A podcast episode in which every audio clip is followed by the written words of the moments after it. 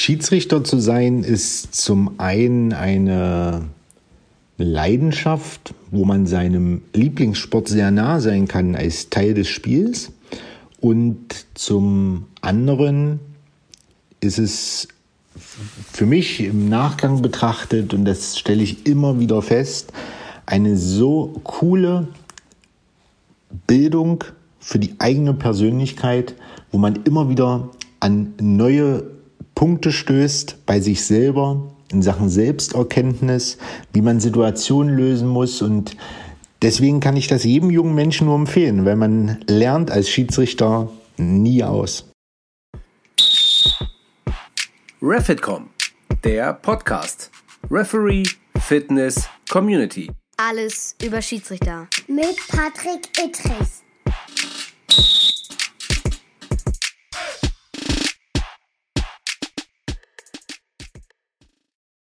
Hallo liebe Freunde von Refitcom, es geht wieder los. Eine neue Folge ist am Start und ihr könnt euch nicht vorstellen, wer heute mein Gesprächspartner ist. Also wenn ich ihn so sehe, könnte ich fast schon sagen, mir sitzt Richard Gere gegenüber. Nein, es ist nicht Richard Gere. Er sieht so aus. Er ist äh, einer der besten Handballschiedsrichter, die wir in Deutschland haben. Zusammen natürlich immer im Team mit seinem Partner Tobi Tönnies.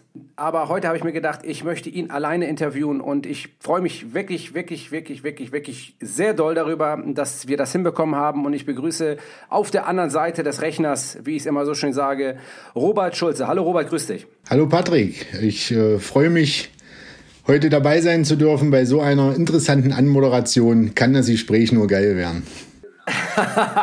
genau so sieht das nämlich aus. Aber ich weiß, ich rede ja immer davon, dass mein äh, Trainingswissenschaftler der schönste auf dem Planeten ist. Aber ich glaube, wir haben heute, wir haben, wir haben es heute geschafft. Es gibt einen hübscheren. Also super. Robert, ähm, wie gesagt, vielen, vielen Dank, dass du ähm, nach den, äh, ja, nach den, ich sage einfach jetzt mal anstrengenden Wochen auch der Vorbereitung und auch des Turniers selber in Ägypten bereit bist, hier mit mir zu sprechen. Ähm, du weißt ja selber, ich auch als Schiedsrichter in der Bundesliga und du auch als äh, DHB-Schiedsrichter und als internationaler Schiedsrichter haben wir da viel Gemeinsames. Ich sehe allerdings, du bist jünger als ich. Du bist 1983 geboren, ist richtig, oder? Korrekt, ja. Ja, gut. Ich meine, das nützt ja nichts. Äh, ich habe mich, aber ob ich mich gut gehalten habe, ist auch eine andere Sache. Ich fange gleich einfach damit an. In meinem Podcast geht es ja hauptsächlich um Athletik der Schiedsrichterei. Also ich befasse mich ähm, haupt, in der Hauptsache darum, wie muss ein Schiedsrichter aufgestellt sein, jetzt egal, ob es im Eishockey ist, wir hatten ja schon Benjamin Hoppe hier, oder im Handball oder im, äh, im, im Hockey. Und äh, darüber möchte ich in der Hauptsache mit dir sprechen. Also was tust du konkret für die Fitness? Was macht ihr auf Lehrgängen wirklich konkret? Wie arbeitet ihr äh, im Fitnessbereich, damit ihr für das Spiel gewappnet seid? Und ich fange gleich mal mit einer Sache an, die ich gelesen habe. Du musstest ja mal ein Spiel 40 Minuten alleine leiten. Das ist korrekt, oder? Richtig, genau. Und jetzt sag mir mal, wie funktioniert das konkret, beziehungsweise was mich viel mehr interessiert, wenn du es sagen kannst, wieso äh, ist dein Kollege Tönnies, sagt man, ne? oder Tönnies? Tönnies, genau. Tönnies, Tönnies ausgefallen. Was hat er gehabt? Also in der 20. Äh, Minute beim äh, Spiel Hannover gegen Kiel was äh, damals Platz 1 gegen Platz 2 war, also äh, ein super Spitzenspiel, worauf wir uns gefreut haben, äh, ist ähm, Tobias in der 20. Minute verletzt ausgefallen, weil er sich einen Muskelbinderriss in der Wade zugezogen hat. Boah. Und äh, das äh, waren für ihn höllische Schmerzen und da war an Weitermachen überhaupt nicht zu denken. Deswegen habe ich bis zur Halbzeit dann das Spiel alleine äh, durchgehalten, die letzten zehn Minuten. Und in der Halbzeit haben wir uns dann überlegt, okay, wie können wir jetzt aus der ganzen Situation das Beste noch machen? Und haben uns dann dafür entschieden, dass Tobias sich an den äh, Tisch gesetzt hat, wo sonst der delegierte Zeitnehmer Sekretär sitzt, mit Headset mit mir verbunden war und sich alle Spielszenen äh, angeschaut hat, die nichts mit dem Ball zu tun hatten und mir da über Headset Unterstützung gegeben hat. Ja. Sodass ich sagen kann, auf dem Feld war ich 40 Minuten allein, aber ich war nicht verlassen. Das ist ja, das heißt also, ihr habt im Endeffekt, ja, das ist aber trotzdem, äh, das ist auch klasse, weil wir haben ja, wie du weißt, ja immer einen vierten Offiziellen, der dann immer einspringt, in den meisten Fällen. Wir haben auch noch nie den Fall gehabt, dass zwei zum Beispiel ausgefallen sind, dass man dann irgendwann, es kam auch schon vor, dass man einen aus der, von der Tribüne geholt hat, das ist natürlich jetzt schlecht. Ja. Aber das ist schon bemerkenswert und vor allen Dingen, es ist auch richtig, ähm, um nachher auf den, erstmal, weil es mich einfach äh, total interessiert und ich glaube auch viele andere, ähm, gerade Schiedsrichter interessiert, ihr arbeitet nur im internationalen Bereich, glaube ich, doch mit Headset, oder? Äh, äh, grundsätzlich auch in der Liga. in der Liga haben wir auch Headset. Ähm, bloß mit dem Unterschied, dass wir international bei Weltmeisterschaften mit dem Supervisor verbunden sind über Headset Ja. und in Deutschland der Delegierte ohne Headset am Tisch sitzt. Also ich finde das, äh, finde das super spannend. Und äh, jetzt sag mir mal, es geht ja auch um, wie gesagt, äh, um Athletik und auch um Verletzungsprävention. Oder wie lange hat er gebraucht, bis er wieder fit war? Also dann hatten wir natürlich extrem Zeit durch äh, dies, äh, den Beginn mit Corona, dass wir da so oder so keine Spiele hatten, weil ja auch die Saison abgebrochen wurde. Aber effektiv hat er gut drei Monate nachhaltig regenerieren und sich erholen können, ja. Ja, und äh, hat er mal erzählt, wie das so ablief, gerade was die, was gerade so Muskelbündel ist in der Wade. Ich meine, die Wade ist ja, wenn man sich im Vergleich zum Oberschenkel sieht, natürlich etwas kleiner. Ähm, weißt du, welcher Muskel? Weißt du, äh, wo genau das? Äh, weißt du irgendwas Konkretes, wie er die Behandlung gemacht hat, von wem er die gemacht hat? Habt ihr da professionelle Hilfe in Anspruch nehmen können? Müsst ihr das selber organisieren? Also wir haben in Unterstützung äh, mit den äh, Spezialisten in Magdeburg, weil wir ja auch ähm, einen guten Draht zum SC Magdeburg haben, ähm, haben wir äh, zügig äh, medizinische Unterstützung bekommen und dadurch konnte er auch sofort, ich glaube, zwei oder drei Tage später mit der Behandlung beginnen. Das ist super. Aber auch da müsst ihr selber euch ein Netzwerk aufbauen, sage ich mal, um äh, ja, schnell versorgt zu werden, oder? Ja, also wir haben durch den Deutschen Handballbund ein äh, vorhandenes Netzwerk, wo wir halt je nach geografischer Lage uns da vernünftig austauschen können, wenn wir was Spezielles brauchen. Ihr habt aber keine Physiotherapeuten, äh, die für euch zuständig sind am Spieltag selber. Sowas gibt es wahrscheinlich nicht, ne? Sowas gibt's nur äh, bei der Weltmeisterschaft. Also da war es beispielsweise so, dass wir Physiotherapie äh, täglich im Support hatten mit Fitnesstrainer. Und da muss man auch sagen, wir haben in den letzten drei Wochen, wo wir sechs Spiele hatten, ähm, durch diesen Support selber auch eine Verbesserung in unserer physischen Situation bemerkt. Klasse. Gerade, gerade so die Phase, wie schnell regeneriere ich nach dem Spiel und bin wieder fit. Ja, je älter man wird, ich kenne das. Ich brauche da teilweise Wochen für. Nein. Ja, da kannst du mir mehr erzählen, ne? Bist ja älter. Ja, definitiv. Vielen Dank nochmal dafür, dass du mich daran erinnerst. Äh, aber es ist, äh, es ist ja total interessant, weil es gibt auch wirklich einfach viele Parallelen und ähm, gerade was so die Verletzungs, äh, vielleicht auch ja ähm, äh, Hilfe anbelangt, die wir uns natürlich auch haben wir ein Netzwerk über den DFB und genauso haben wir aber auch ein eigenes Netzwerk, weil wir sind ja auch wie ihr gesplittet. Das ist ja nicht so, dass wir ständig jedes Wochenende zusammen trainieren oder in der Woche. Das ist, gilt für euch ähm, als Team sicherlich auch. Genau. Also wir haben ja meistens beruflich schon alleine verschiedene Arbeitszeiten, verschiedene geografische Situationen, wo wir uns manchmal befinden. Und da ist halt jeder auf sich irgendwie alleine gestellt und muss äh, das versuchen, neben dem Alltag unter einen Hut zu bekommen. Und das ist ja eigentlich, das kennst du ja selber, der größte Spagat äh, dann oben in der Bundesliga in der Spitze. Ja, vor allem, weil ich glaube, bei euch ja noch der viel größere Unterschied im Vergleich natürlich zum Fußball ist. Ich weiß, Fußball überstrahlt alles. Ähm, in den meisten Fällen ähm, ist natürlich auch das Monetäre ein großer, großer Fall. Also man kann sicherlich im Handball wahrscheinlich nicht so einfach sagen, okay, ich lasse, leg mal meine Arbeit nur für 10 äh, Prozent hin, weil einfach, glaube ich, auch die Bezahlung im Handball als Schiedsrichter ja nicht so hoch ist, oder? Also wir sind von der Bezahlung her äh, zufrieden, ähm, wie wir aufgestellt sind. Ich äh, glaube, man muss einfach bei anderen Sportarten im Verhältnis zum Fußball sich auch davon lösen, dass man da so einen 1 zu 1 Vergleich zieht, weil das ist es nun mal nicht. Äh, und äh, ich glaube, letztendlich hat ja jeder Schiedsrichter nicht angefangen wegen dem Geld, egal ob beim Fußball oder beim Handball oder Basketball, Eishockey, sondern weil wir unseren Sport lieben. Und äh, da glaube ich, ist das eine, eine wichtige Mischung, die man für sich definieren muss. Ähm, wie setze ich mein, mein äh, Zeiteinsatz ein, um in meinem Sport auch eine Leistung abrufen zu können?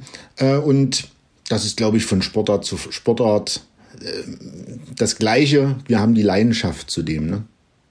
Definitiv, sonst würden wir das nicht machen. Das ist ja äh, letztendlich immer noch Hobby zum Beruf gemacht. Ich finde, das ist eine, äh, ich finde das toll, dass du das sagst, weil ich das sehr, sehr ähnlich sehe.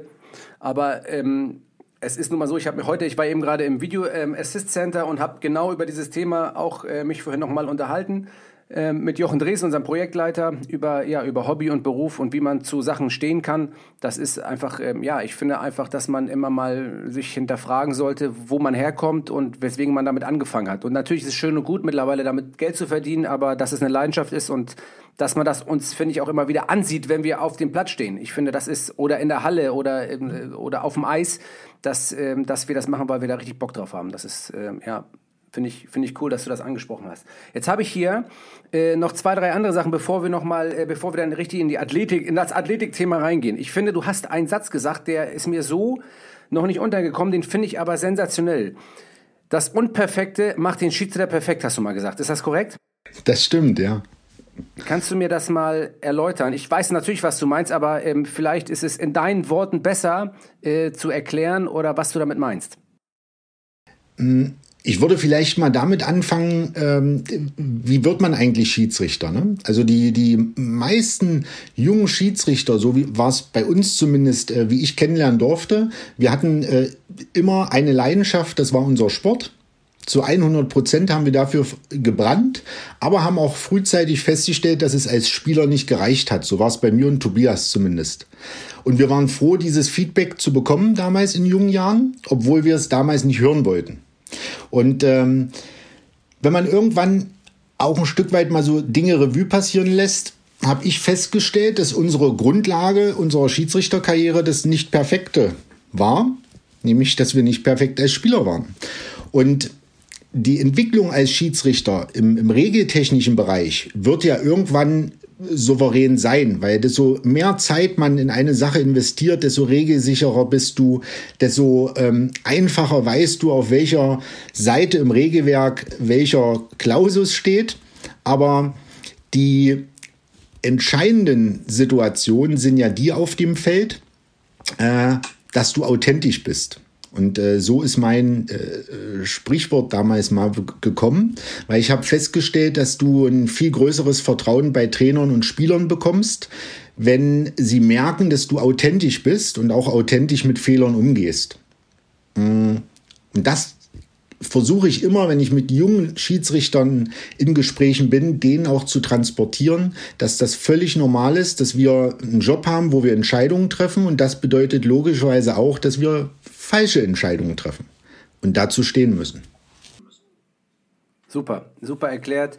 Ähm, ähm, ja, muss ich sagen, finde ich richtig, richtig gut, äh, diese Einstellung, vor allem auch, also den Spruch, den werde ich, äh, ich werde den transportieren hier bei unseren Jungs und Mädels, damit die ähm, auch genau das vielleicht dann so verinnerlichen, wie, wie du das sagst, auch gerade was den Nachwuchs betrifft. Denn letztendlich mache ich das ja auch äh, in Hauptsache, um, um unseren Schiedsrichter-Nachwuchs, ja wie gesagt, in, egal in welcher Sportart, auch äh, ein bisschen aus der Höhle zu holen, ein bisschen zu locken und vor allem neuen zu generieren. Darum geht's letztendlich, denn, äh, denn das ist einfach eine geile Sache, die Schiedsrichterei. Ja, total cool und, äh, und wirklich, äh, wirklich, ja, super, wie du das Ganze, wie du das Ganze siehst. Jetzt habe ich mal eine Frage. Ähm, äh, die, ich habe es nicht gefunden. Das ist immer schwierig, finde ich, bei Handballschiedsrichtern, äh, wenn man euch dann irgendwie äh, als Suchkontakt eingibt, äh, findet man nicht so richtig, wie ich habe nicht gefunden, wie viele Spiele. Also ich habe schon gefunden, aber ich weiß nicht, ob es der aktuelle Stand ist. Also ich habe gesehen, also es müssen bestimmt schon über 500 Spiele sein, ne, im DHB, oder? Ja. Genau, also das auf jeden Fall. Und es müssen fast 100 auf internationaler Ebene sein, richtig? Ein Stück weit über 100, genau. Ein Stück weit über 100. Okay, dann bin ich richtig informiert. Das ist ja eine sensationelle Leistung. Und ich finde jetzt den Übergang. Ich möchte einfach nochmal, also von mir und auch von den Leuten, von denen ich, mit denen ich heute gesprochen habe, da waren ja viele Bundesliga-Schiedsrichter dabei, viele FIFA-Schiedsrichter, Felix Zweier, Bibiana Steinhaus. Äh, ich soll dich von allen ganz, ganz herzlich grüßen und dir auch nochmal den Glückwunsch überreichen ähm, für dich und auch für deinen Partner, dass ihr ähm, einmal nominiert wurdet für das, äh, für das Eröffnungsspiel und auch für das Halbfinale Frankreich-Schweden. Das sind ganz, ganz dicke Dinger. Und ich finde, ähm, dass ihr, dass ihr da die Schiedsrichterzunft wirklich ähm, äh, in ganz Deutschland ganz, ganz hervorragend vertreten habt und ein super Bild abgegeben. Und dafür auch mal von uns allen, auch äh, von uns Schiedsrichtern, ein riesen, riesen Applaus innerlich. Ich baue den nachher noch mit einem Podcast, dann, dann geht das runter wie Öl.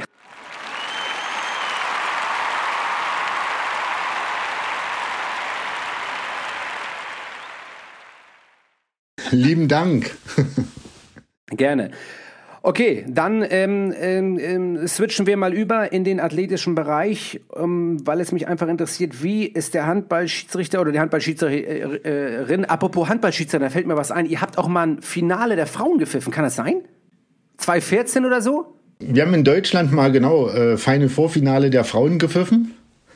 Das ist der äh, DAB-Pokal. Ja. Genau. Ist das normal? Dass man da eingesetzt wird als Mann bei Frauenspielen oder wie ist das zustande gekommen? Das bei uns gibt es das bei uns in so in der Form nicht. Ich wollte immer mal ein Frauenspiel pfeifen, aber ich darf nicht.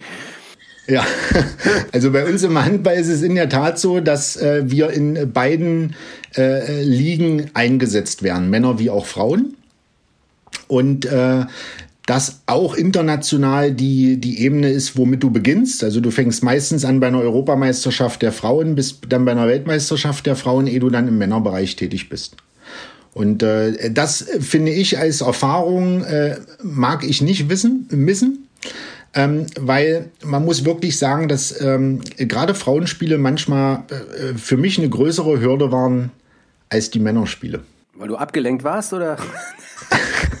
das, das nicht, sondern eher dieses Thema, wie muss man Entscheidungen transportieren, wie, wie muss ich kommunizieren. Das ist, ähm, sind echt zwei verschiedene äh, Arten, wie man auftreten muss. Und das fand ich spannend, weil man auch viel über seine eigene Persönlichkeit kennenlernen durfte. Ja, ähm, ein großer Aspekt, der auch, glaube ich, auch viel zu wenig gesehen wird. Ähm, ja, klasse Einblick.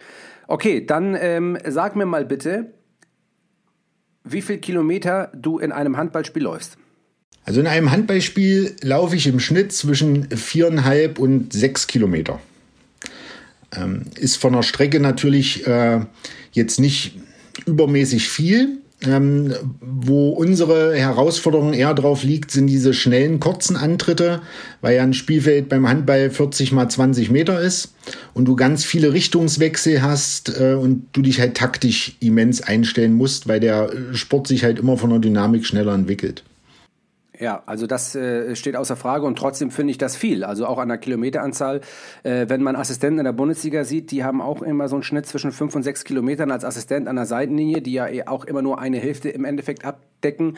Ähm, finde ich das aber, äh, ne, finde ich das, finde ich das eine, eine, eine, gut, eine große Zahl, muss ich ganz ehrlich sagen. Okay, und jetzt äh, sagtest du natürlich, es ist nicht zwingend. Ich meine, Ausdauer ist ein breit gefächerter Begriff. Da haben wir mit Jonas letzte gesprochen. Ausdauer ist auch, äh, ist da auch die, die Sprint Ability, also immer wieder sprinten ist auch eine Art von Ausdauerform logischerweise.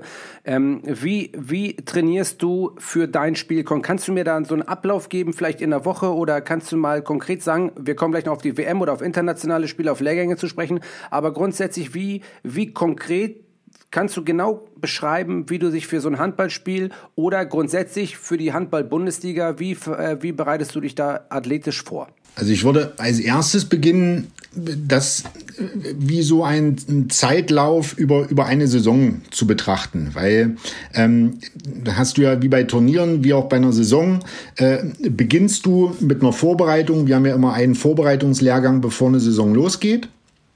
Und ähm, letztendlich haben wir immer die Devise Konzentration durch Kondition. Also gerade beim, beim Handball Spiel merken wir immer wieder, dass die Entscheidungen gerade am Ende äh, so essentiell wichtig sind und du wirklich Kondition benötigst, um da auch den klaren Gedanken im Kopf, aber auch äh, körperlich auf dem Feld abrufen zu können. Ähm, deswegen besteht unser Trainingspensum zum, zum einen aus ein bis zwei ähm, Ausdauereinheiten in der Woche, wo wir wirklich die Grundlagen Ausdauer trainieren. Äh, dann haben wir einen Tag in der Woche, wo wir nur Sprinteinheiten äh, für uns selber trainieren. Äh, entweder über äh, von, von Blackwall gibt es ja diese Terabänder, äh, womit du Sprint-Simulationen selbstständig ähm, abrufen kannst. Das ist äh, dann halt das eine Pensum und explizit nachspielen am Tag danach versuchen wir darauf zu achten, Regeneration, Mobilität äh, zu trainieren, um da halt verletzungstechnisch ein Stück weit Vorsorge betreiben zu können. Ja, okay, das ist, das ist nachvollziehbar. Äh, ich habe eine Frage zu diesem äh, Terraband äh, Black Roll, äh, ich nenne sie mal Faszienrolle. Ja. Äh, ja. ist egal. Ähm, ähm, du hast gesagt, das kann man selber simulieren. Wie, wie muss ich mir das vorstellen? Also es gibt ja da ähm, verschiedene Stärken von den Bändern. Und man, äh, es gibt ein großes Band, was du dir selber äh, im Hüftbereich umschneiden kannst. Dann machst du es an irgendeinem festen Gegenstand wie einer Säule beispielsweise fest und kannst die kurzen Antritte trainieren. Ähm, kannst aber auch äh, die Kräftigung trainieren von deiner ganzen Muskulatur, die du bei schnellen Sprints benötigst, ähm, um da auch eine hohe Mobilität und Effizienz zu schaffen. Okay, also das heißt, also ihr macht natürlich auch viel im, im muskulären Bereich, weil ich denke mal auch so eine Sprint, äh, ich meine, der Muskel muss auch ein bisschen wachsen, damit er auch ein bisschen Kraft hat, logischerweise. Äh, heißt das jetzt, gut, Fitnessstudios sind alle zu, habt ihr die Möglichkeit oder sagen wir mal schon äh, vor der Corona-Zeit, ähm, macht ihr da mehr ähm, auch in der, im, im Fitnessstudio an, mit, mit, mit, mit, mit Kraftübungen oder macht ihr das, versucht ihr das eher mit eigenem Körpergewicht zu machen oder eben, also wie, wie, wie macht ihr da ähm, eure Übungen? Also wir versuchen überwiegend die Übungen äh, mit Eigengewicht zu machen. Weil das sieht man ja auch in vielen Sportarten, auch bei euch beim Fußball, ähm, sind ja äh, die Schiedsrichter, die äh, sehr gut trainiert sind, nicht die, die die größte Muskelmasse haben, visuell dargestellt, sondern ähm, eher die, die ja sportlich, athletisch sind, weil das ist genau das, was das Profil Schiedsrichter bedarf. Das sehe ich ganz genauso. Und äh, ja, klar, Muskelmasse bremst natürlich auch. Es sei du bist ein 100-Meter-Läufer, dann musst du natürlich irgendwas auf, auf der Kette haben, aber das stimmt natürlich. Ähm, ähm, sag mir mal jetzt die, die äh, habt ihr einen Leistungstest, den ihr vor der Saison absolvieren müsst, damit ihr eine Berechtigung habt, äh, zu pfeifen, so wie wir in der Bundesliga. Wir haben ja im, im, Sommer immer einen Leistungstest. Das ist ja der sogenannte High-Intensity-Test. Ich weiß nicht, ob du davon gehört hast oder den kennst. Also wir haben diese sechs Sprints a 40 Meter, die wir unter 6,0 laufen müssen. Sechsmal hintereinander mit einer Minute Pause dazwischen und danach kommt der High-Intensity-Test. Das sind 75 Meter, die wir laufen. Ähm, die laufen wir in 15 Sekunden. Dann haben wir eine 18-sekündige Gehpause über 25 Meter und dann laufen wir das nochmal. Ähm, und das Ganze äh, 40 Mal, entweder auf der Laufbahn oder jetzt mittlerweile sogar auf dem Platz hin und her. Ähm, das ist unser Test. Damit sozusagen sind wir berechtigt, dann ähm, in der physischen Form, wenn wir den bestehen, in der Bundesliga zu pfeifen. Gibt es das bei euch auch in ähnlicher Form? Ja, also einen offiziellen Test haben wir, das ist der sogenannte Shuttle Run, wo du ja ähm, verschiedene Pieptöne immer wieder hörst und da hast du halt eine Steigerung bis am Ende zu den Stufen, wo du eigentlich nur noch am Sprinten bist. Da haben wir ähm, eine Minimalstufe, die wir erreichen müssen, um unsere körperliche Fitness abrufen zu können. Ähm, also die Erlaubnis dann zu haben, in der Liga zu pfeifen. Ähm, wir sind aktuell gerade dabei ähm, in einer Weiterentwicklung. Wir haben jetzt äh, den Shuttle One ein bisschen abgewandelt, schon mal getestet mit äh, einem iPad, was immer an der einen Seite steht und nach jedem Sprint bekommst du eine Spielszene auf diesem iPad zu sehen und musst dann sofort entscheiden, wie würdest du jetzt entscheiden. Heißt, Du musst bei klarem Verstand bleiben in deiner Beobachtungsgabe und das trotz immer mehr werdender körperlicher äh, Forderung, die bei dem Test dann absolviert wird. Das ist das eine. Ähm, und ansonsten haben wir noch ein Langzeit-Controlling-Element mit dieser Polar Watch, wo der Deutsche Handballbund und Tobias so wie ich, auch beim Weltverband ein äh, Controlling haben, wo wir gewisse Trainingspläne bekommen international, die wir dann abrufen müssen und äh, die Kollegen, die Fitnesstrainer von uns haben dann das Vergnügen, unsere Werte direkt zu bekommen. Was der Nachteil bei diesen Polaruhren ist, dass man die nicht einfach einen Hund umschneiden kann. Das würden die dann mitkriegen bei der Herzfrequenz, sodass ich das aufgegeben habe. Ja, ich habe mir einen Hund gekauft oder schon länger. Der hat eine ähnliche Herzfrequenz wie ich und bei mir funktioniert das. bei mir funktioniert das eigentlich ganz gut. Ja, äh, ja, wie gesagt, bei uns ist ja ähnlich. Wir haben ja auch die, die Polaruhr irgendwann mal ähm, vom, vom DFB erhalten und können dann ähm, sozusagen ja auch unsere Werte eingeben. Wir haben auch einen Athletiktrainer, der ist jetzt hauptamtlich bei uns eingestellt, der Johannes Egelseher. Und der macht mit der App Today's Plan heißt die App ähm, kann er sozusagen äh, eigenhändig Trainingspläne erstellen und auch individuell, weil es ist ja auch so, äh, es gibt Schiedsrichter, die sind 45, 44 oder so wie ich 42, dann gibt es die 30-Jährigen, die rennen wie die Hasen logischerweise, ein bisschen mehr als ich. Und da muss man natürlich auch, oder einige haben viele Verletzungen oder, oder haben schon ein bisschen körperliche Wehwehchen, da muss man natürlich auch individuell auf die Leute eingehen. Und ähm, das versucht er und das macht er. Es gibt aber auch so generelle Trainingspläne, wir kriegen also jedes, jede Woche äh, einen Trainingsplan der Woche, einen grundsätzlichen generellen Trainingsplan und wir können auch einen individualisierten Trainingsplan abfordern. Äh, er ist hauptamtlich angestellt. Jetzt sagtest du, ihr habt Fitnesstrainer. Habt ihr mehrere? Wie ähm, ist da die Kommunikation zwischen euch und den Trainern? Und äh, meckern die auch? Oder sagen die, ah, mach mal und dann ist gut? Oder wie, äh, wie muss ich mir das vorstellen? Gerade auch so, es gibt ja auch wir kommen, wie gesagt, gleich auf die WM zu sprechen. Da läuft es sicherlich noch mal ein bisschen anders ab. Das kenne ich auch von internationalen Turnieren. Aber ist das ähnlich mit den Fitnesstrainern? Ja, also beim Deutschen Handballbund haben wir ähm, eine äh, Fitnessabteilung, äh, die wir jederzeit selber auch kontaktieren können. Ansonsten kriegen die halt den Support durch die Uhren. Und wenn da Auffälligkeiten sind, bekommen wir natürlich auch ein Feedback. Und beim Weltverband ist es ähnlich, äh, dass wir da auch regelmäßig ein Feedback bekommen und auch eine höhere Individualität bei den Trainingsplänen ähm, äh, je nach Notwendigkeit äh, auch zur Verfügung gestellt bekommen.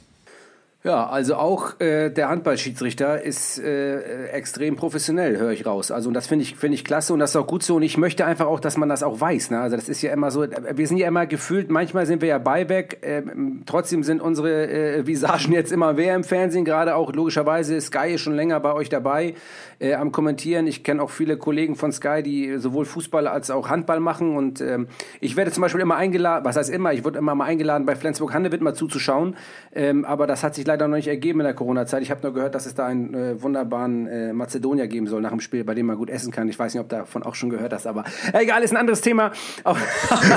aber beim HSV Handball werde ich auch eingeladen. Irgendwie, ich, ich werde mir das reinziehen, wenn das wieder erlaubt ist und dann äh, äh, gucke ich mir das ganz genau an, was ihr da fabriziert. Ich finde das wirklich, wirklich sehr, sehr spannend und wirklich klasse. Und jetzt kommen wir mal auf die WM zu sprechen. Gerade jetzt ähm, natürlich aus aus der Aktualität heraus äh, haben wir natürlich auch viel in der, in der Presse lesen können, dass es da natürlich auch gerade was die die, ganzen, die ganze Corona-Problematik grundsätzlich äh, anbelangt betrifft. Jetzt ist man in so einem Trainingslager natürlich auch äh, als Schiedsrichter extern untergebracht oder auch im Hotel mit Mannschaften. Also bei der Weltmeisterschaft äh, war es so gewesen, dass wir äh, separate Hotels hatten, sprich also die Teams und auch äh, wir, die Schiedsrichter mit den äh, Delegationen, waren ähm, insgesamt in einem Hotelkomplex untergebracht. Wir hatten insgesamt vier Hotels, wo wir aufgeteilt wurden, weil wir verschiedene Arenen hatten, wo die Spiele stattfanden. Und diese Hotels waren von der Öffentlichkeit komplett abgeriegelt. Das heißt, auch die Mitarbeiter, die dort äh, tätig waren, haben dort übernachtet, sodass da also keiner in der Zeit die Blase verlassen konnte. Äh, wir selber haben das äh, nicht so mitbekommen, was in Deutschland über diese WM berichtet wurde. Wir können halt nur sagen, von dem Moment an, wo wir gelandet sind, wo wir unseren ersten Corona-Test dort vor Ort gemacht haben, haben wir uns extrem gut aufgehoben gefühlt und man hat gemerkt, dass sie alles daran setzen, dass wir äh, zu den aktuellen Umständen eine äh, coole WM haben, ja. was ein Stück weit ja auch die Verantwortung für den gesamten Sport meiner Meinung nach darstellt, äh, dass sich Leute trotzdem am Fernseher freuen können äh, über, über Spiele äh, und die triste Zeit in Corona ein Stück weit auch mit netten Erlebnissen genießen können.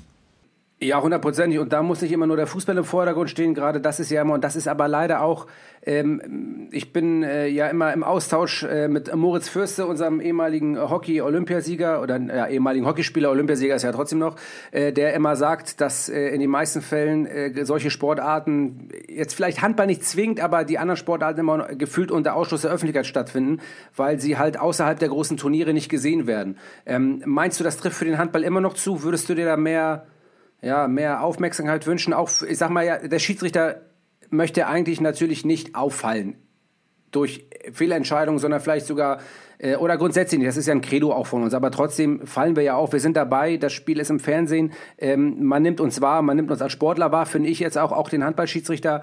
Äh, würdest du dir mehr Aufmerksamkeit wünschen für den Handballsport oder grundsätzlich mehr für den Schiedsrichter im Handball?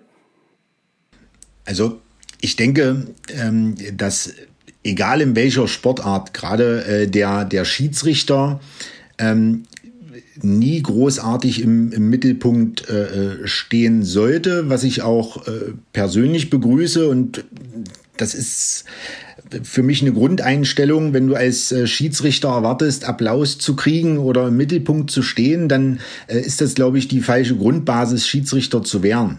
Ich äh, finde solche, solche Dialoge, so eine Austausche, so wie du das machst mit verschiedenen Sportarten, ähm, dass wir den, den jungen Leuten auch ein Stück weit zeigen können, hey, Schiedsrichter ist nicht nur der, der die Buchrufe bei Entscheidungen einkassiert, sondern Schiedsrichter sein bedeutet auch eine ähm, kostenfreie Bildung für die eigene Persönlichkeit, eine Bildung fürs Leben, äh, dass du da so viel mitnimmst, dass du dich selber auf Spiele professionell vorbereitest, was alles da dran, hängt, äh, ist, glaube ich, ähm, eine Sache, wo, wo man als junger Mensch sagen kann, das bringt mich für meine Zukunft definitiv weiter. Unabhängig, in welcher Liga ich mal pfeife oder welches Spiel ich mal leiten werde. Ich schlage immer in dieselbe Kerbe. Das ist völlig egal, ob du in der Kreisliga jetzt im Fußball oder in der Bundesliga pfeifst. Einfach was du da ähm, erlebst an den ganzen, an den ganzen Attributen, die du einfach als Schiedsrichter, glaube ich, oder als als Mensch erlebst. Die brauchst du ja für fürs Berufsleben. Die brauchst du ähm, in, in, bei der Familie, bei der Kindererziehung. Du lernst, du lernst ehrgeizig zu sein, kritikfähig zu sein, selbstbewusst zu sein. Das sind alles Attribute, die dich so stärker machen als Persönlichkeit. Das weiß natürlich in dem Moment der 14 oder die 14-Jährige nicht, aber die werden es halt wissen, wenn sie 20 sind. Ähm, ähm, und zudem, wie gesagt, du bewegst dich, du kannst was tun, du kannst auch ein bisschen dein Portemonnaie auffüllen in dem Alter. Es ist alles, ähm, eigentlich hast du, hast du alle Möglichkeiten, ähm, äh, die, die, die positiv sind. Und das muss man immer wieder nach draußen tragen und den, und den, und den, und den, äh, ja, dann doch Mädchen und Jungs äh, sagen, die, die, die vielleicht in der Sportart vielleicht feststecken und sagen, könnte ich vielleicht was anderes machen. Genauso sieht es nämlich aus. Genau. Total, total cool. Äh, jetzt nochmal auf die Woche, auf die Wochen, die ihr bei der WM wart. Ich habe ja schon ein bisschen mal, du hast ja schon zwei, drei Mal was dazu gesagt äh, bezüglich der Vorbereitung auf so eine WM etc. Wie, ähm, wie sieht das Training konkret aus ähm, bei so einer WM? Beziehungsweise macht ihr das in der Halle oder macht ihr es draußen oder wo macht ihr es? Und wie sieht's aus? Äh, kann, vielleicht kannst du einen kleinen Umriss mal zeigen. Also die Vorbereitung der WM begann bei uns äh, im November schon mit, mit einem äh, Zoom-Meeting von allen äh, vornominierten Schiedsrichtern und Delegierten, wo wir gewisse Kernthemen äh, aus dem Spieltechnischen besprochen haben. Was äh, ist so der Fokus bei der WM? Für uns Schiedsrichter, wir mussten einen äh, Online-Regeltest absolvieren, einen Online-Videotest, wo uns Szenen dargestellt wurden und wir Entscheidungen treffen mussten. Dann haben wir im Dezember nochmal zwei Zoom-Meetings gehabt und dann sind wir drei Tage vor Beginn der Weltmeisterschaft angereist, haben dort nochmal zwei Tage lang ein, äh, ich würde jetzt mal das als Crashkurs beschreiben, wo wir uns nochmal alle sensibilisiert haben äh, auf, die, auf die Weltmeisterschaft leider Gottes ähm, unter den Umständen, dass wir halt über Zoom diese Meetings gemacht haben, jeder aus seinem Hotelzimmer heraus. Äh, und ja, dann haben wir mit unseren Athletiktrainern ähm, jeden Tag Übungen gemacht, äh, die draußen stattfanden aufgrund der aktuellen Situation. Also wir hatten in dem Hotelkomplex jeden Tag mit den Fitnesstrainern ähm, draußen die Übungen absolviert, haben Stabilisationsübungen gemacht, Mobilitätsübungen gemacht, haben Sprintübungen gemacht. Äh, dieses ganze Thema hatten Physiobetreuung äh, vor und auch nach den Spielen und das halt die, die ganzen drei Wochen lang. Also äh, wie gesagt, es ist äh, äh, bei uns, bei den Schiedsrichtern auch nicht viel anders, äh, aber ich finde das, find das, find das klasse, dass das auch so gemacht wird. Also ich meine, äh, das weiß, wie, es weiß ja keiner. Ich finde aber genau, das ist es ja. Es weiß ja keiner, äh, alle kümmern sich um die Spieler, wie bereiten die sich vor, aber dass man sich als Schiedsrichter sowohl athletisch als auch, als auch ähm, bei Online-Meetings, Online-Tests auch genauso gewissenhaft und hart vorbereiten muss, das, das, das geht immer so ein bisschen unter. Wie gesagt, nicht, dass man im Mittelpunkt stehen möchte, aber dass man dafür einfach mal ein bisschen Aufmerksamkeit schafft, was der Schiedsrichter in den Sportarten alles zu leisten hat. Ähm, das, ist, äh, das ist total interessant. Hättest du, wenn du jetzt, wenn wir jetzt mal an junge Schiedsrichter sprechen, ist ja egal, was für ein Schiedsrichter, in welcher Sportart, was würdest du, äh, was mir auffällt, äh, vielleicht verstehst du dann meine Frage, mir fällt auf, ganz häufig, ähm, ich will jetzt nicht alle über einen Kamm scheren, aber mir fällt ganz häufig auch, es gibt viele junge Schiedsrichter, die so ein bisschen dann aufstrebend sind. Also die haben schon verstanden, Schiedsrichterei ist cool und ich will ein bisschen vorankommen. Und dann fällt mir immer wieder auf, dass es meistens an der, an der Ausdauer, an der Athletik, an der Kondition gefühlt, zumindest im Fußball, hapert, ähm, wo sie auch ich sage mal, wenn man als Schiedsrichter hochkommen will, dann, müssen, dann muss man auffallen, ohne aufzufallen. Weil man irgendwas leisten muss, was sich von der Masse abhebt, ohne trotzdem, sag ich mal, zu arrogant zu wirken, äh, zu fordernd zu sein. Also muss ich irgendwas tun. Das kann ich meistens im Fußball, wenn ich vielleicht eine, schon eine gute, gute Persönlichkeit habe als junger Mensch, in den meisten Fällen häufig über die Ausdauer machen. Und da sehe ich viele, viele Defizite. Ähm, und ich frage mich immer, woran das liegt. Hattest du da eine Idee? Wie ist es im Handball? Und was würdest du denen empfehlen? Also ich denke, dass du als junger Schiedsrichter ähm, frühzeitig an den Punkt kommen musst, wo du, wo du wegkommst von dem Perfektionismus im regeltechnischen Bereich. ähm, sondern hin zu dem authentischen Ziel, was du dir selber setzt, wie kann ich mich authentisch als Person, als Gesamtpaket Schiedsrichter entwickeln, wo ein Teil Regeltechnik ist, aber du kannst sonst wie gut in der Theorie sein, wenn du in der Praxis nicht hinterherkommst, weil du keine Kondition hast, wirst du nie ein Top-Schiedsrichter werden. Und ähm, das weiß man irgendwann, wenn man, wenn man immer wieder an Punkte kam, wo man Feedback bekommen hat von Leuten, wo gesagt wird, hey, du musst dich in dem Bereich weiterentwickeln.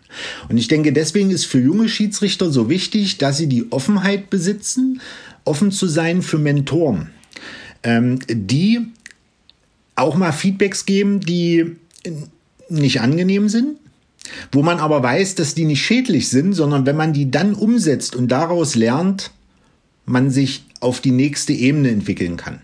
Also das äh, merken wir ähm, ganz, ganz häufig, wenn ich mich mit jungen Leuten austausche, ähm, haben die immer so die Zielsetzung in Spielen, äh, oh, heute dürfen wir keine großen Fehler machen. Wo ich dann immer sage, hey, versuch das Spiel wieder zurückzugeben. Versuch das Spiel nicht zu leiten, weil du wirst ein Problem kriegen, gerade mental, wenn du in der ersten Minute dann den größten Fehler gemacht hast. Und dann hast du 59 Minuten das Problem. Geh in eine vernünftige, realistische Zielsetzung vielleicht rein, dass du sagst, okay, akzeptiere, dass du Fehler machst, aber entscheidend ist, dass du immer sagen kannst, du bist zu 100 Prozent komplett vorbereitet. Körperlich, wie aber auch mental in deiner, in deiner Einstellung. Auch wie die Einstellung Fehlern gegenüber ist. Ich bin als Schiedsrichter mal abgestiegen. Aus der Regionalliga 2003, das war die damalige dritte Liga, wieder zurück in die Oberliga. Und ich war mit 23 in der zweiten Liga als Assistent und dann, wie gesagt, in der Regionalliga bin wieder abgestiegen. Im Nachhinein sagt man ja häufig, das hat einem gut getan. Für die Persönlichkeitsentwicklung. Jetzt ist immer so die Frage, sagt man das? damit es einem gut geht? Oder ist es wirklich so? Wie siehst du das? Und glaubst du, dass man als junger Schiedsrichter oder als junge Schiedsrichterin auch mal, ja, und ich setze das ein bisschen härter formuliert, auf die Fresse fallen muss, um vielleicht daraus zu lernen? Oder muss man das gar nicht, weil es vielleicht auch viele gibt, die dann sagen, ey, ich höre auf? Also ich glaube, äh, man muss nicht gleich auf die Fresse fliegen, um besser hervorzugehen. Ich glaube, es ist wichtig, sich von vornherein damit auseinanderzusetzen und sich bewusst zu sein, wenn du erfolgreich werden willst, musst du gewisse Phasen haben, wo du absolut nicht erfolgreich bist. Also dieses Bewusstsein, wenn etwas nicht gut läuft, unabhängig ob Abstieg oder aber vielleicht nur zwei, drei Spiele, die gerade blöd laufen, dass man da gar nicht die Nerven verliert, weil man sich bewusst sein muss, okay, das gehört so oder so mit dazu. Die Frage ist, ärgere ich mich jetzt eher darüber oder investiere ich meine Energie darin, herauszuselektieren, was nehme ich für meinen Weg mit, was lerne ich daraus und wie kann ich das dann in eine positive Ebene umsetzen. Und dann kommen wir, glaube ich, genau zu dem Punkt, was du gesagt hast. Ähm, wir, die schon mal Rückschläge erleiden mussten, sagen danach, das hat uns gut getan. Einer, der es noch nicht erlebt hat, wird sagen, boah, warum brauche ich das eigentlich? Manchmal braucht man Rückschläge, um danach genau zu wissen, was will ich eigentlich. Genau, ich glaube, das ist genau der entscheidende Punkt, der, ähm, den ich, den ich, äh, den ich genauso, genauso unterstreichen kann. Würdest du denn für dich jetzt in deiner jetzigen Situation als, als Top-Schiedsrichter, würdest du würdest du sagen, wenn du mal eine Phase hast, ich weiß wahrscheinlich hast du hast du die gar nicht, ne, dass du mal drei schlechte Spiele hast. Das kann ich mir gar nicht vorstellen bei dir. wenn du du wenn guckst zu wenig Handball. ja. ich habe doch keine Zeit, ich muss Podcast machen. Nein, natürlich. Ich gucke schon, ich gucke schon Handball, gucke ich schon auch sehr, sehr gerne, muss ich ganz ehrlich sagen. Das ist so der Sport, äh, wirklich nach dem Fußball, den ich am meisten sehe und der mich am meisten interessiert, wirklich. Und ähm, äh, wenn du als Top-Schiedsrichter zwei, drei, vier schlechte Spiele hast, wie ist es bei dir, ich meine, irgendwo, ich ärgere mich ja immer noch, also ich ärgere mich ja auch. Und dann frage ich mich manchmal zum einen, ähm, äh, ich habe auch das Gefühl, irgendwo muss man sich auch ärgern, sonst kannst du diese Energie aber auch nicht umwandeln. Aber das, dass sich ärgern muss, darf nicht so lange sein, finde ich. Ähm, und dann muss man gucken, okay, warum hast du was falsch gemacht? So sehe ich das zumindest. Und versuche dann ähm, äh, zu analysieren, warum hast du es falsch gemacht? Und wenn ich zum Ergebnis komme, du hast was falsch gemacht, weil du konntest auch was dafür, nämlich schlecht gestanden oder warst nicht fokussiert genug oder welche Gründe man auch immer dafür finden mag, dann versuche ich das besser zu machen. Und wenn ich zu einem Ergebnis gekommen bin, ey Patrick, da lief dir halt einer zwischen die Linse, du konntest stehen, wo du wolltest, das konntest du einfach nicht sehen, dann versuche ich es ganz schnell abzuhaken. Hast du das auch? Also grundsätzlich kann man eins sagen, ähm, jeder, der im Leistungsbereich tätig ist oder als Schiedsrichter tätig ist, wird Spiele haben, wo er danach sagt, boah, das lief echt scheiße. Das hat, das hat, glaube ich, jeder und das, das, das gehört mit dazu, weil das macht es auch wiederum spannend, meiner Meinung nach. Ähm, ich gebe dir vollkommen recht. Der, der wichtigste Punkt meiner Meinung nach ist, dass wenn etwas nicht gut lief, dass man ungefiltert im Team darüber klar spricht. Äh, da muss ich mit sagen, ich kenne Tobias seit meinem sechsten Lebensjahr. Und wir reden ungefiltert miteinander. Und das ist, glaube ich, auch eine extreme Grundlage. Da passiert es nach Spielen auch mal, dass die Tür zufällt und wir uns zehn Minuten anschreien in der Kabine. Dann geht jeder kalt duschen. Dann steigen wir danach ins Auto wieder ein, fahren nach Hause, reden nichts mehr miteinander. Und am nächsten Tag sind wir ganz normal wieder zueinander und sprechen darüber, rein rational, was war bei welchen Szenen beispielsweise das Problem, woran lag es. Aber es muss manchmal auch die Unzufriedenheit übereinander oder auch über sich selber Raum gegeben werden, dass das mal raus kann.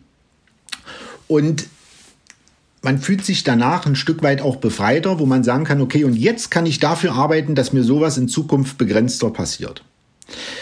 Genauso haben wir, äh, Tobias und ich haben einen Mentaltrainer, ähm, wo wir also auch ähm, den Vorteil haben, ein, ein Feedback von einer Person zu bekommen, die vom äh, Handball Regeltechnischen gar nicht viel Ahnung hat, sondern er gibt uns nur ein Feedback darüber, wie wir wirken in Spielen bei Entscheidungen. Und äh, das hilft uns immens weiter. Ähm, und mit diesem Mentaltrainer, das ist äh, Jürgen Boss, der auch mit vielen äh, Sportlern zusammenarbeitet, ähm, haben wir auch mal äh, das Erlebnis mit einem Pferdecoaching haben können, wo wir ein Feedback von Fernen bekommen haben. Das war zur Vorbereitung auf die Weltmeisterschaft damals in Deutschland. Ähm, wo es nur darum ging, äh, äh wie bist du von der Einstellung her, wie gehst du in Situationen ran, von der Geisteshaltung, von der Wirkung und wie authentisch bist du. Und das ist immer wieder bei uns der Punkt, woran wir arbeiten. Und wenn wirklich mal wir eine Scheißphase haben, gerade in einer, in einer Saison mit zwei, drei Spielen, die nicht so gut liefen, dann äh, stellen wir uns auf die Pferdekoppel und arbeiten mal wieder mit einem Pferd. Und das ist, glaub mir, ein, äh, ein sehr effizientes Feedback, was wir da bekommen. Und das bringt uns in der Persönlichkeit wieder äh, authentisch voran. Und dazu, das ist die perfekte Überleitung. Ich wollte zu dem Thema noch zwei, drei Fragen eigentlich stellen. Das mache ich auch danach, weil es, das ist für mich jetzt auch Selbsthilfe, muss ich gerade sagen, unser Gespräch ja gerade. Deswegen äh, muss ich, finde ich das sensationell, weil ich gerade dir auch gleich die Frage stellen wollte, wie ist es, wenn man befreundet ist und im Team losfährt und ähm, Entscheidungen treffen muss, die vielleicht auch mal so sind, dass man sich vielleicht dann auch anschreien muss oder sich ärgert. Das ist total, da würde ich gerne noch mal drauf eingehen. Aber ich muss jetzt zu dem Thema Pferde dir einmal kurz was vorspielen. Hört bitte genau hin. Ja. Ja, hallo Schulle. Hier ist dein Kumpel Felix und der Patrick meinte, ich darf dir auch eine Frage stellen. Und mich interessiert mal, was es mit diesem ganzen Pferdegeflüster auf sich hat, was dir das in der Vorbereitung auf deine Spiele bringt. Alles Gute, bleib gesund, Hau rein. Der Tower. Sehr cool. genau. Ja, jetzt darfst du antworten. Was bringt dir das eigentlich? Aber du hast ja schon beantwortet, vielleicht kannst du mal darauf eingehen, aber ich, äh, die Frage hat jetzt einfach gepasst. Also wir haben mit unserem Mentaltrainer Jürgen Boss äh, vor der Weltmeisterschaft äh, viele Gespräche geführt, was unsere Zielsetzungen sind, uns in der Persönlichkeit auf dem Feld weiterzuentwickeln. Und ähm, nach dem Gespräch hatten wir eine, eine gute, gute Basis und haben gedacht, jetzt treten wir unsere Heimreise an und dann ist der Jürgen mit uns auf die Pferdekoppel gefahren und er hat gesagt, um euch jetzt zu zeigen, was für euch wichtig ist beim Treffen von Entscheidungen, ähm, stelle ich euch mal zwei Pferde vor. Und da mussten wir mit dem Pferd ganz einfache Übungen machen. Geh mit dem Pferd nach links, geh mit dem Pferd nach rechts, mach, dass das Pferd stehen bleibt. Und dies wurde alles auf Kamera aufgenommen.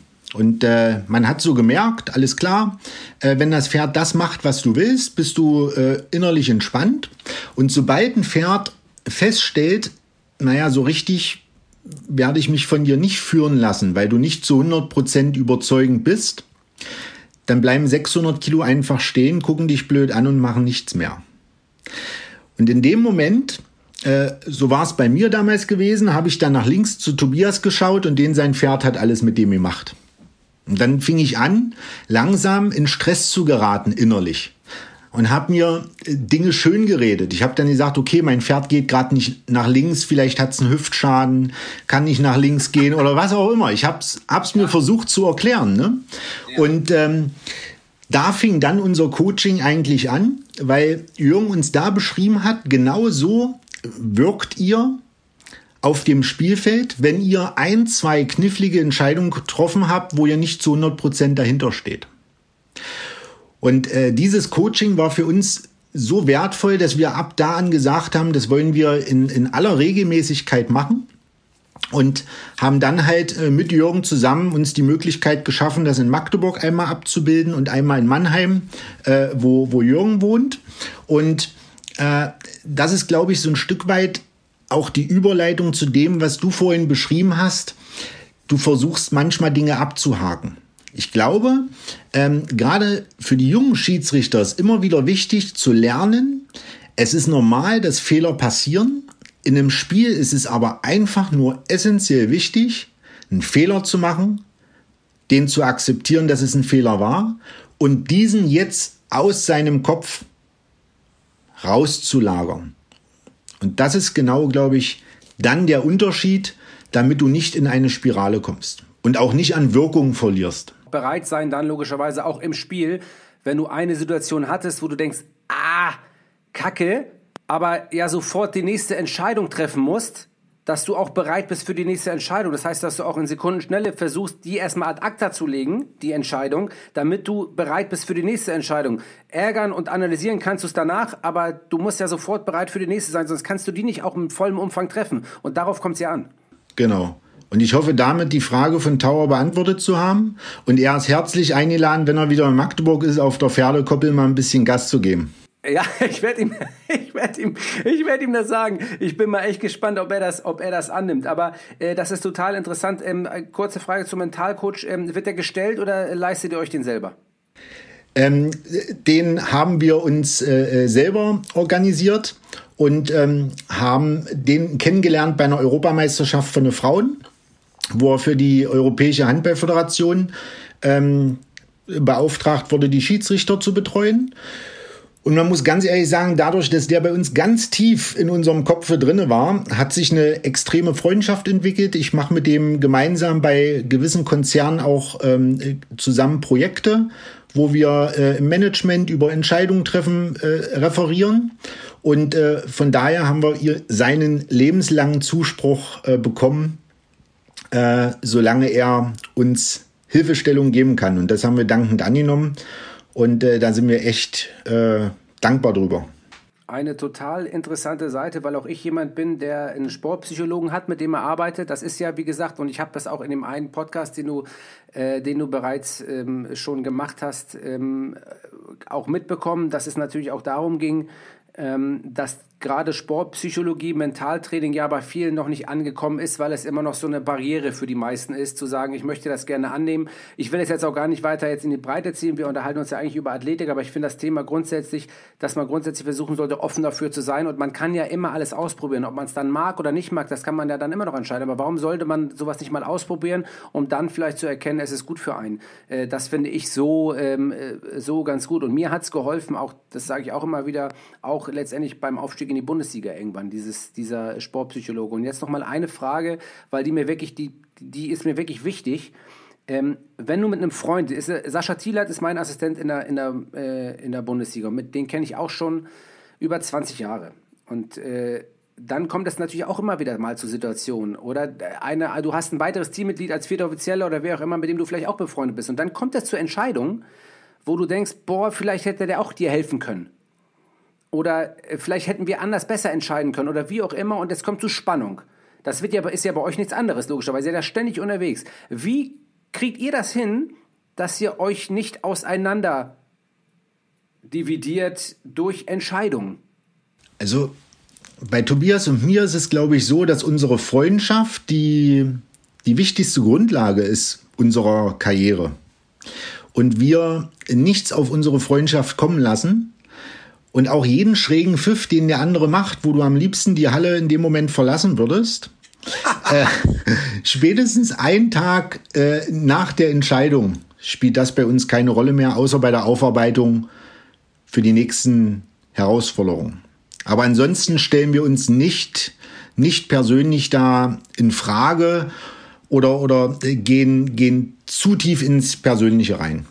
Also ihr trennt ganz klar sozusagen den Beruf von der von der Aufgabe, aber ihr braucht auch, äh, den, also den Beruf von der Freundschaft, den trennt ihr komplett, aber ihr braucht irgendwo auch eure Freundschaft für den Beruf. Genau. Sollte man sich auf die Fahnen schreiben, finde ich gut. Äh, ich musste das jetzt mal erfragen, weil es mich auch manchmal persönlich logischerweise betrifft, weil man ja auch mit jemandem immer im Team ist oder auch manchen Teammitglied dabei ist halt, den man auch persönlich sehr gut kennt oder ein Freund von jemandem ist, hat mich das äh, interessiert. Ja, wir haben hier schon über 50 Minuten äh, miteinander gesprochen. Sensationell. Das ist einfach, einfach, einfach, äh, einfach super.